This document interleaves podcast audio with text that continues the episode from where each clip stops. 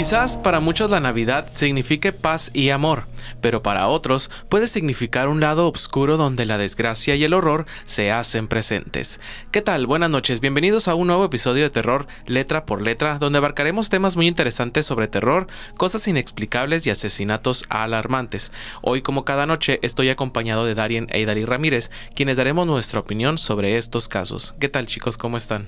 Hola chicos, buenas noches. Pues una vez más reunidos para platicar acerca pues de este tema escalofriante para unas fechas que se supone deberían de ser pues de amor. A ver qué tal nos va. Así es, buenas noches amigos, amigas, buenas noches ahí en casita. Eh, sean bienvenidos, como tú dijiste, a este nuevo episodio, nuevo programa de terror letra por letra. Y pues sí, están bastante escalofriantes las eh, historias que les vamos a contar a continuación, porque van a ser las cosas más impactantes, asesinatos, homicidios y cosas así que han ocurrido en Navidad, vísperas de Navidad o inclusive en Nochebuena. Entonces, pues, ¿qué les parece si comenzamos, chicos? Vamos a dar arranque y dale.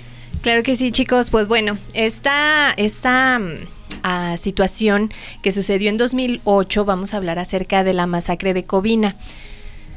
Pues fue una situación bastante difícil, bastante complicada que vivieron la familia, eh, pues integrada por nueve personas que fueron asesinadas y su, pues se va a escuchar mal, pero pues el protagonista, digamos, de esta historia se trata de Bruce Jeffrey. Este hombre fue quien asesinó a estas personas justamente el 24 de diciembre de 2008 en Covina, allá en Los Ángeles, California, en Estados Unidos. Esta esta acción la realizó de una manera pues realmente pues muy muy fuerte porque entró armado a la vivienda y además este de, entrar armado pues pues llegó vestido de Santa Claus. Llegó vestido de Santa Claus.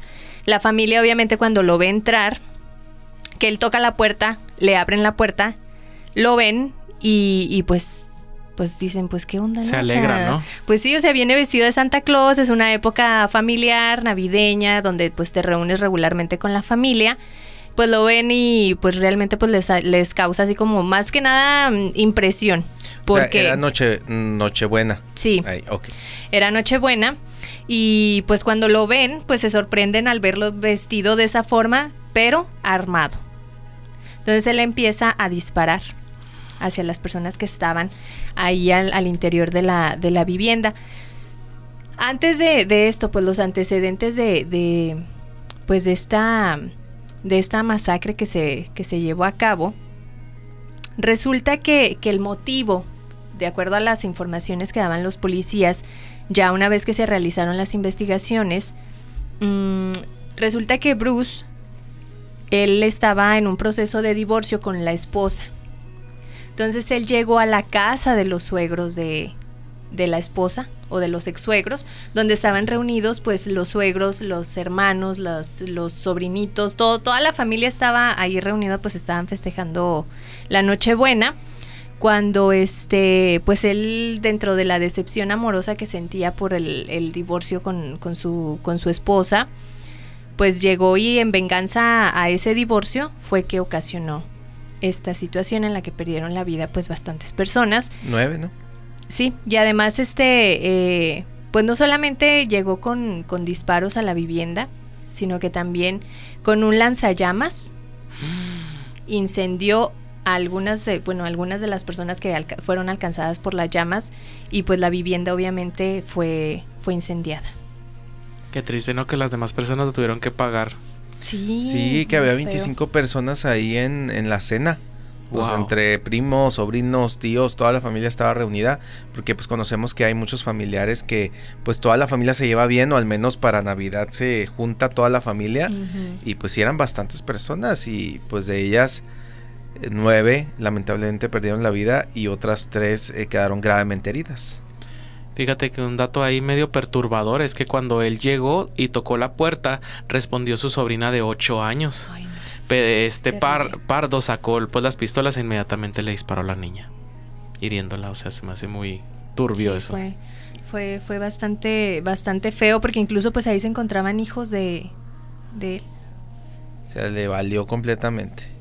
Sí, fue este, pues muy, pues una desgracia muy ¿Y- grande y para. ¿Qué pasó para con él? ¿Lo metieron a la cárcel o...?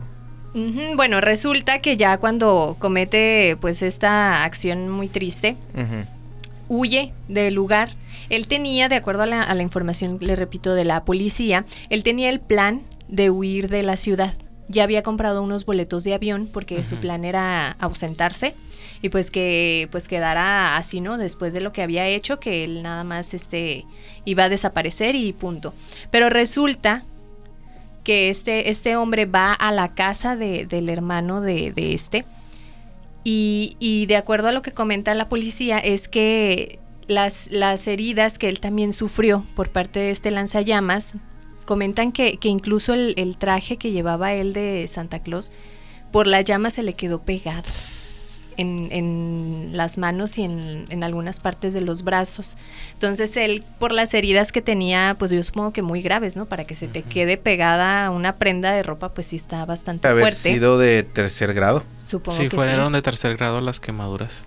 Entonces, este, por las heridas que él tenía, eh, se echó para atrás, digamos, con el plan que tenía de huir y prefirió suicidarse. Se mató en la casa de, de- de su hermano de un disparo. Y pues lo la bueno que no estaba el hermano, ¿verdad? Sí, el hermano no estaba. El hermano, cuando llegó, fue que se dio cuenta que, que su hermano había, había cometido este, este acto. Y pues prácticamente aquí pues nos quedamos con, pues sin, sin una, digamos, justicia por parte de Sí, pues todos murieron, ¿no? Como todos quien dice. murieron. Tanto las víctimas como el asesino.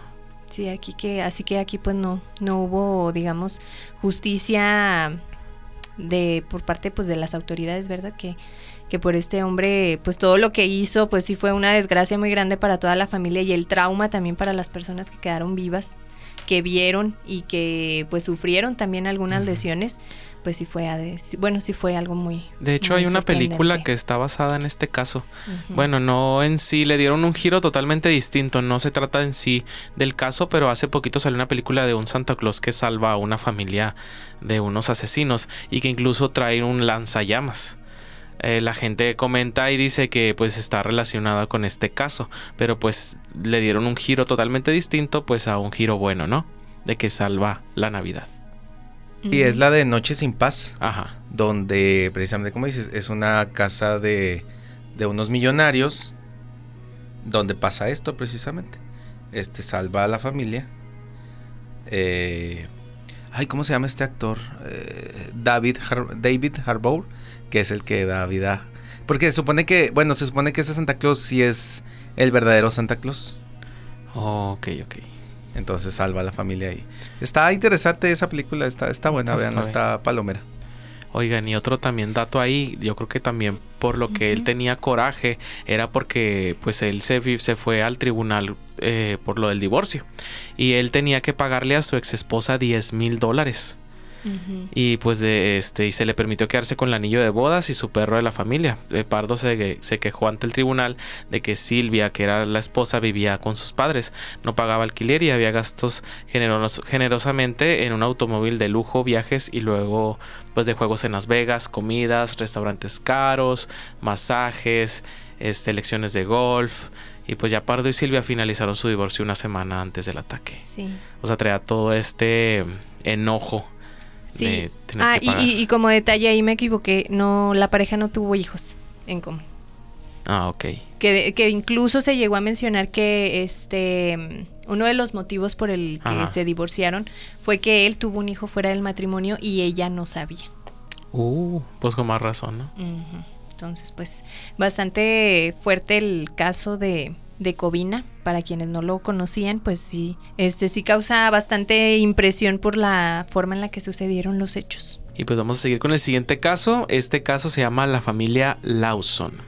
El asesinato de la familia Lawson se refiere a un asesinato múltiple que tuvo lugar en Germantown, Carolina del Norte, en Estados Unidos, el día 25 de diciembre de 1929, en el que el parcero, el aparcero, perdón, eh, Charles Davis, Charlie Lawson, asesinó a su mujer y seis de sus siete hijos. En 1911, Charles Lawson se casó con Fanny, con quien tendría ocho hijos. El tercero, William, nació en 1914. Murió de una enfermedad en 1920. La familia de Lawson trabajó como agricultores arrendatarios de tabaco, ahorrando lo suficiente, pues alrededor del año 1927, como para comprar su propia granja en Brook Cove Road. En 1929, poco antes de Navidad, Lawson, de 43 años, llevó a Fanny, su esposa de 37 años, y sus siete hijos Mary, de 17 años, de 16 y de 12, de 7 y de 4 años.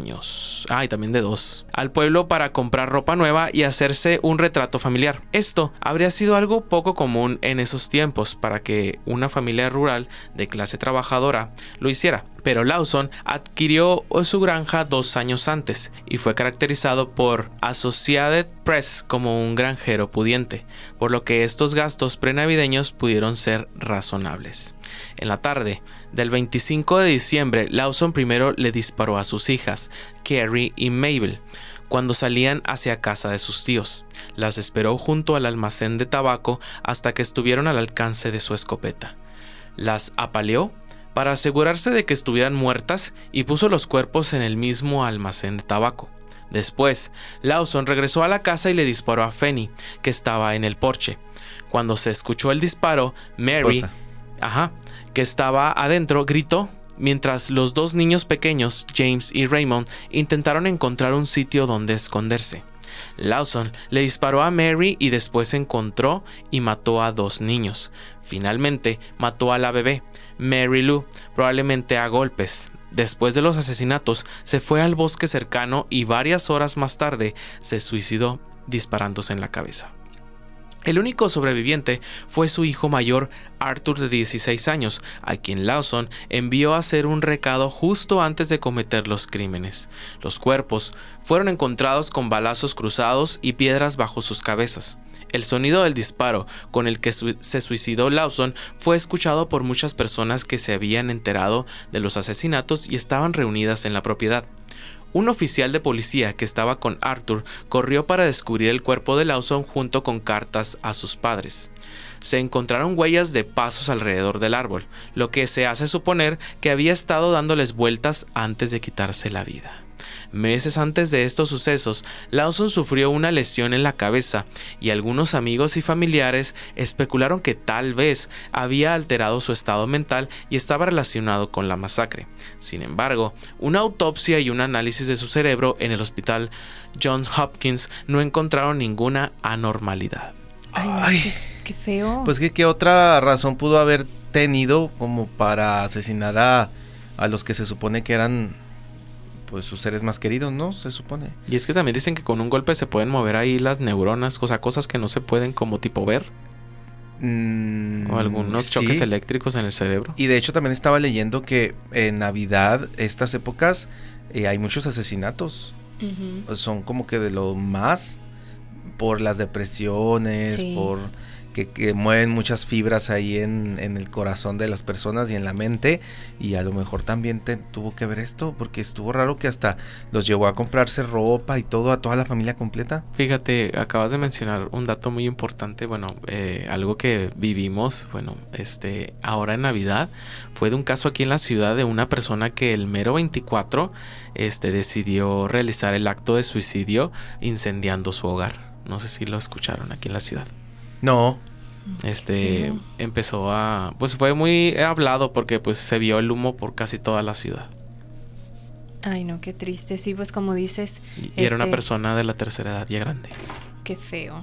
Qué feo es que como lo, lo dices, Darien, este, pues sí, la gente en estas fechas sí se siente más sensible a otras cosas, a las experiencias y a, las comparaciones incluso de que, pues, la situación en la que estás y cómo te encuentras frente a los demás, pues sí hace que, que, pues, pues prácticamente hagas cosas que tal vez no, no debes. Si mentalmente no estás al 100%, como era el caso de aquí de, de Charlie, que pues le atribuyen a ese golpe, que también ya lo hemos visto aquí en otros casos, cómo es que, que ellos o los, los asesinos, por ejemplo, le atribuyen esos, esos golpes de, en la cabeza a los actos que realizan posteriormente, pues si te, te sacas de onda pensando que tal vez sí puede ser una de las causas. Y, tal vez a lo mejor no sale en la, en la autopsia, no salen los estudios, eh, no sé qué Pero, tan pues, tiene algo viables. que hay que ver, Pues ¿no? que aparte era en 1930, eran los 30.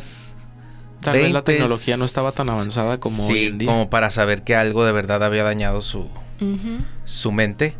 Y aparte hem- hemos visto también de que de repente tienen lapsus así como que no recuerdan las cosas y es cuando matan a la gente, asesinan a sus seres queridos porque pues tienen como algo ahí que no está bien.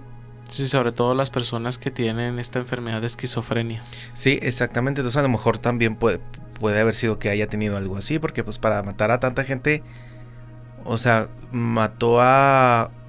¿Cuántas personas? Tenía siete hijos, mató a seis, la esposa a siete y aparte se suicidó, o sea, mató Bueno, ocho uno, personas. uno quedó... Sí, por eso, ajá, mató Ajá. a seis hijos y luego la esposa, siete personas y luego aparte él.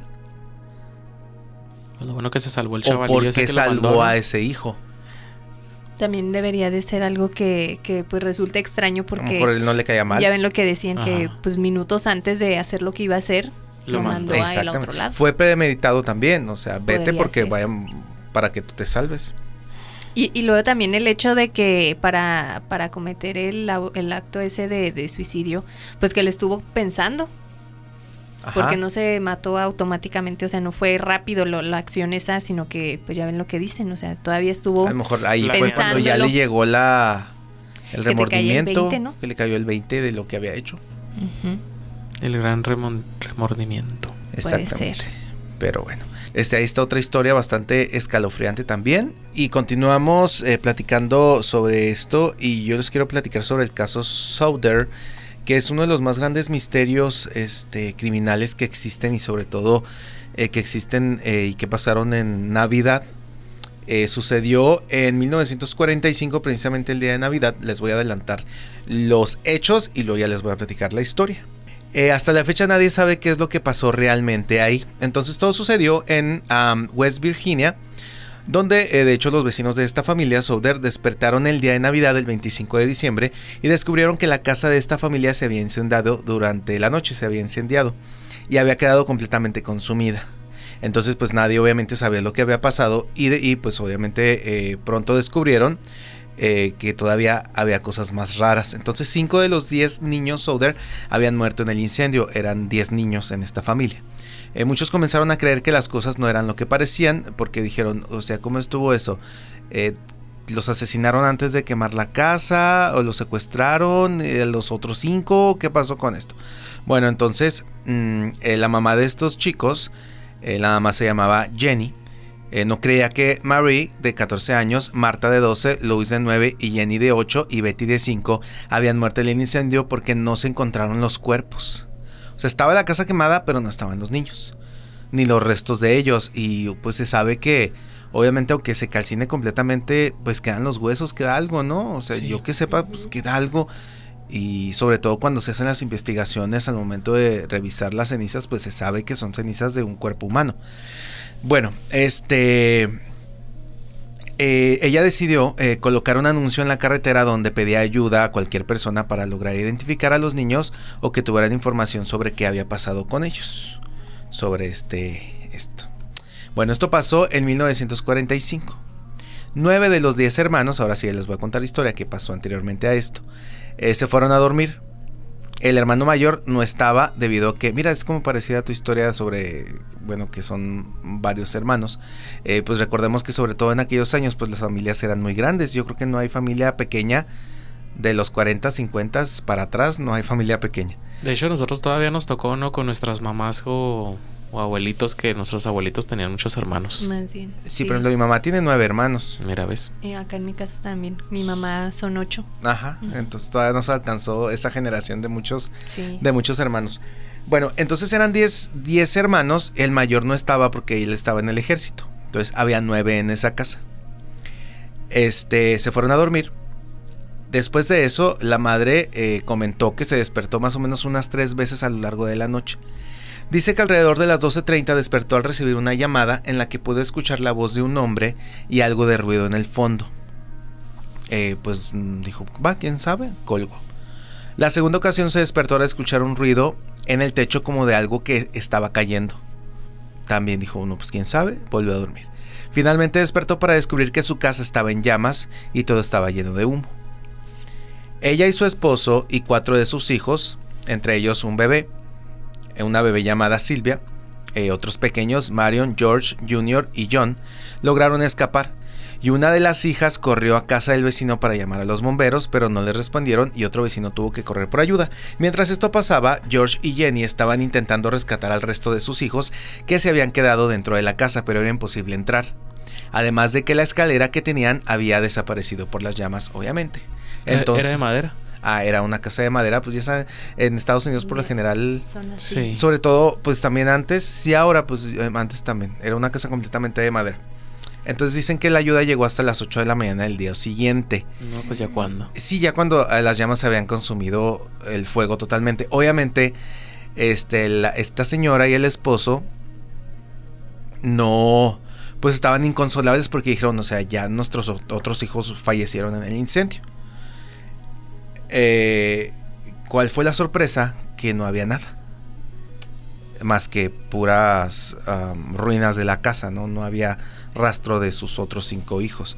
Entonces ellos dijeron que pues no habían tenido problemas con nadie. O sea, como para que los hayan intentado asesinar o hayan intentado quemarles la casa. Bueno, posteriormente a esto, este... De hecho, los bomberos al principio pensaron que los niños no habían podido salir del incendio y que habían fallecido. Eh, eh, fue cuando les digo que eh, no encontraron nada de los niños, ningún resto. Entonces los bomberos compartieron la teoría de que tal vez el calor del fuego destruyó sus restos. Cosa que es lo que les acabo de decir. Es, es como casi imposible, ¿no? Es extraño, ¿no?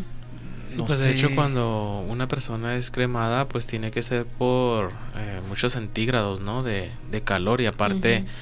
Pues creo que los únicos que quedan así intactos son los dientes. Ajá. Los De hecho, dientes sí. y algunos huesos, creo. No sé, eh, estoy, no sé como cuántos grados puede alcanzar, cuántos grados centígrados puede alcanzar como una madera a, a quemarse, como para que no haya quemado el cuerpo, ¿no? Entonces me puse a investigar y la madera más o menos alcanza hasta los 400 grados centígrados. O sea, así ya, o sea, lo máximo, máximo, así lo, el máximo calor que alcanza la madera son 400 grados centígrados.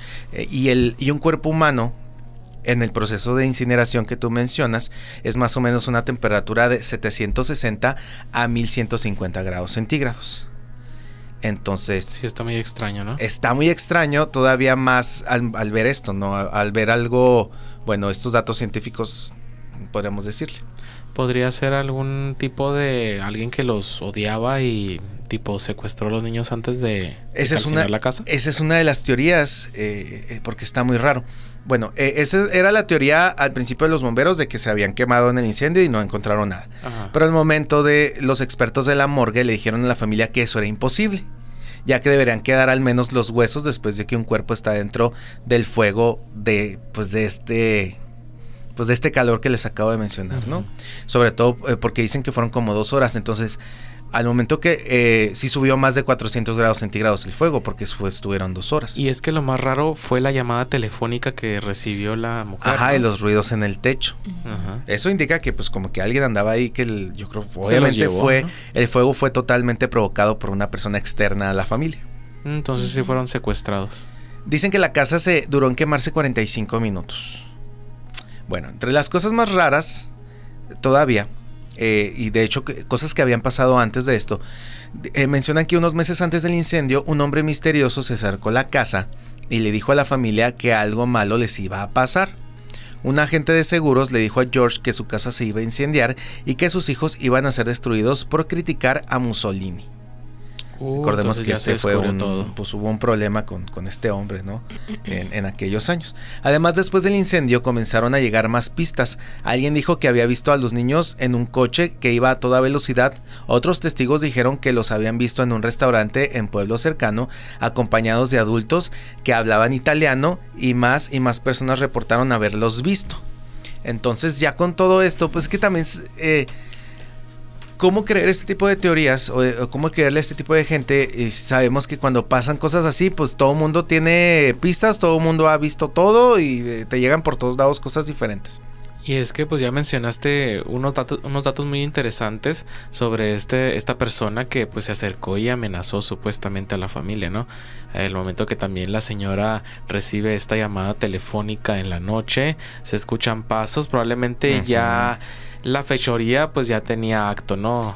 anterior, o sea, en el aspecto sí, ya, de que... ya tenía precedentes. Ajá. Entonces, de hecho, hasta contactaron al, al FBI y el FBI no pudo darles resultado del paradero de los niños.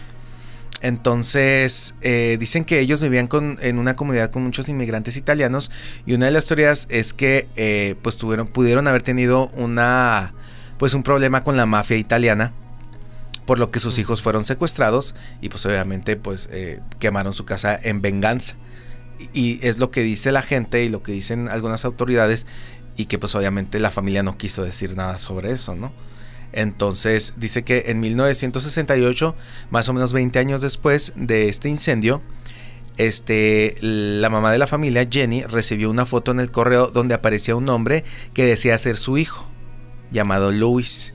Pero nunca le, lograron dar con él o identificar de dónde eh, venía esa, esa foto o quién la había enviado.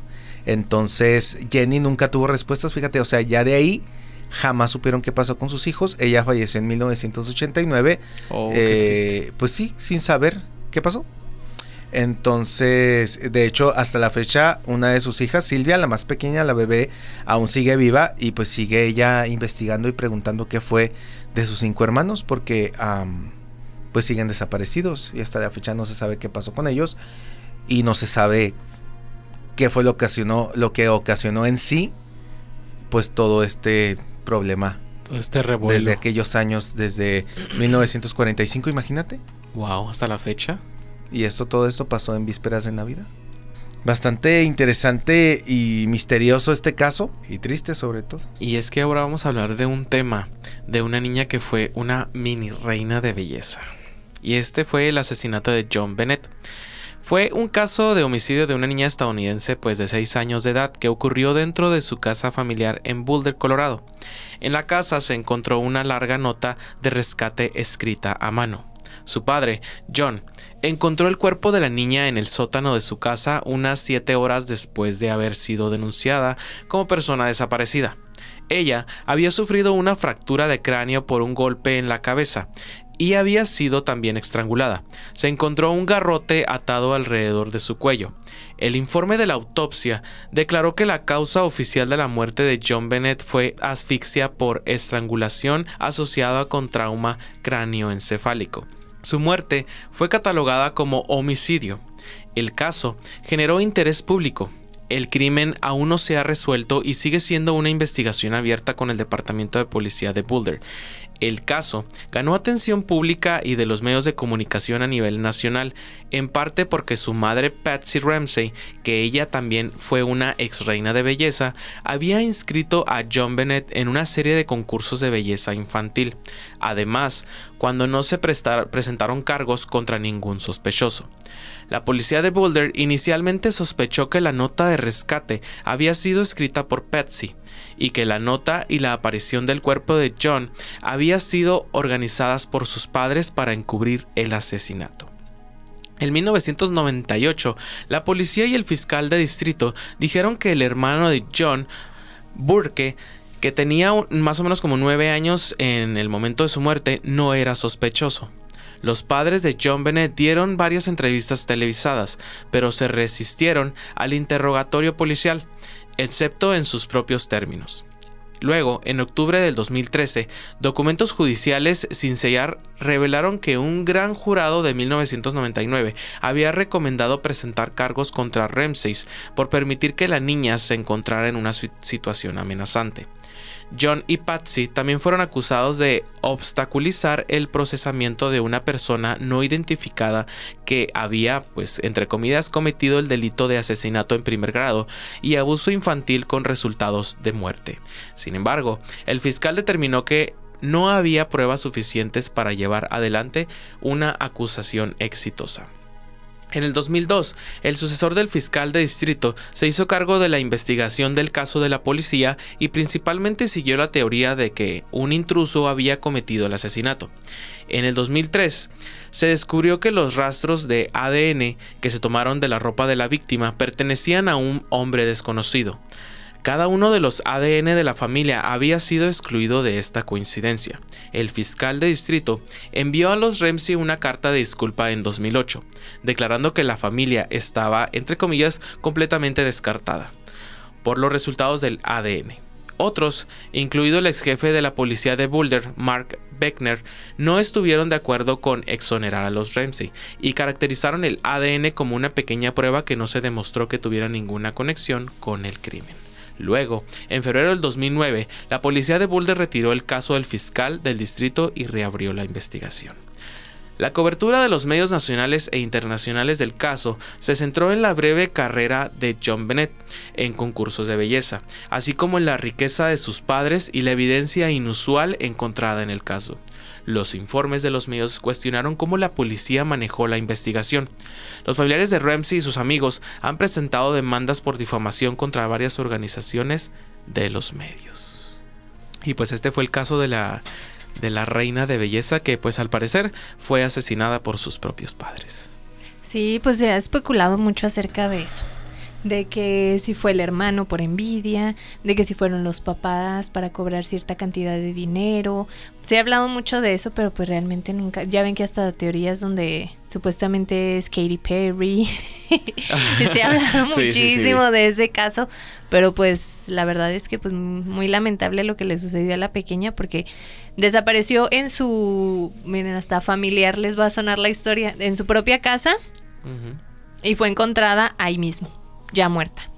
Entonces, ¿en qué momento desapareció? ¿Cómo desapareció? ¿Quién la sacó? Bueno, no quién la sacó, pero quién la movió prácticamente de, de, de, de la movió habitación? el cuerpo, se tipo, tipo, el caso de Paulette, ¿no? Sí, totalmente. A, a, eso me referí. Ah, ok. Estoy viendo aquí la foto de la niña. Y estaba muy bonita, ¿eh? Parecía Barbie. Sí, Sí, parece una Barbicita. De esas niñas, de esas niñas, de esas muñequitas Barbie chiquitas que venden en las tiendas, así, igualita. Sí, se veía muy, muy, es muy parecida. Bueno, era muy parecida pues triste, otra eh, triste muerte, otro triste asesinato. Este, y pues ya para finalizar, quiero contarles uno, uno que pasó este año, de hecho. Este también fue muy sonado acerca de un chico, un adolescente de 14 años que mató a su hermana eh, por un regalos de Navidad. Fíjense, eh, el cómo pues es que hasta tan joven como te ataca la ira de manera en que te cega totalmente al grado de matar a tu propia familia, ¿no? Entonces este chico este, acabó con la vida de su hermana de 23 años después de que intentara eh, mediar una disputa familiar por los regalos de Navidad en Florida, allá en Miami, en Estados Unidos. Entonces la pelea que se producía entre el menor y otro de los hermanos de 15 años acabó con la muerte a tiros de esta joven. O sea, de hecho ella ni siquiera se era la que se estaba peleando con el, con el hermano. Sino que el hermano estaba peleando con su otro hermano un poco mayor que él de 15 años. Entonces, pues ay no. De hecho, ahí estaba ella, estaba acompañada, ella ya tenía dos hijos, uno de 6 años y uno de 11 meses. Entonces, en respuesta al crimen, el hermano de 15 años disparó al menor de 14 que resultó herido y después huyó, según informó la policía de allá del condado de ella. Entonces la discusión sobre los regalos comenzó cuando los tres hermanos estaban en compras navideñas con su madre y los dos hijos de la hermana. La pelea continúa en la casa de la abuela, donde la hermana de 23 años le dijo al hermano menor que dejara de discutir con su hermano porque era Nochebuena. O sea, hasta le dijo, ya no se están peleando, o sea, es Nochebuena, ¿para que se pelean? Ya el 26 se pelean. Exacto. El hermano menor le dijo entonces a su hermana que iba a dispararle a ella y a su bebé. Y luego le disparó a ella en el pecho. O sea, cumplió su amenaza. Y es que, o sea, qué triste que todos estos asesinatos, o sea, por lo regular sucedan en Estados Unidos, donde tienen acceso a las armas. Toda persona tiene acceso a armas. o sea, puedes ir a la tienda, el niño, bueno, no sé, o sea... Creo que pues obviamente los menores no, pero pues lo, que ha pasado con los ah, disparos que han dado menores de edad es que pues los papás son los que tienen las armas ahí como si nada, como, como se tiene unas cucharas en un cajón Sí. Una lámpara sobre un buró. Ahí tienen la pistola. Pero yo creo también, pues la mentalidad, ¿no? De las personas. También, o sea, la puedes, cultura. puedes, ajá, tener ahí armas y todo, pero pues no buscas solucionar los problemas de esa forma.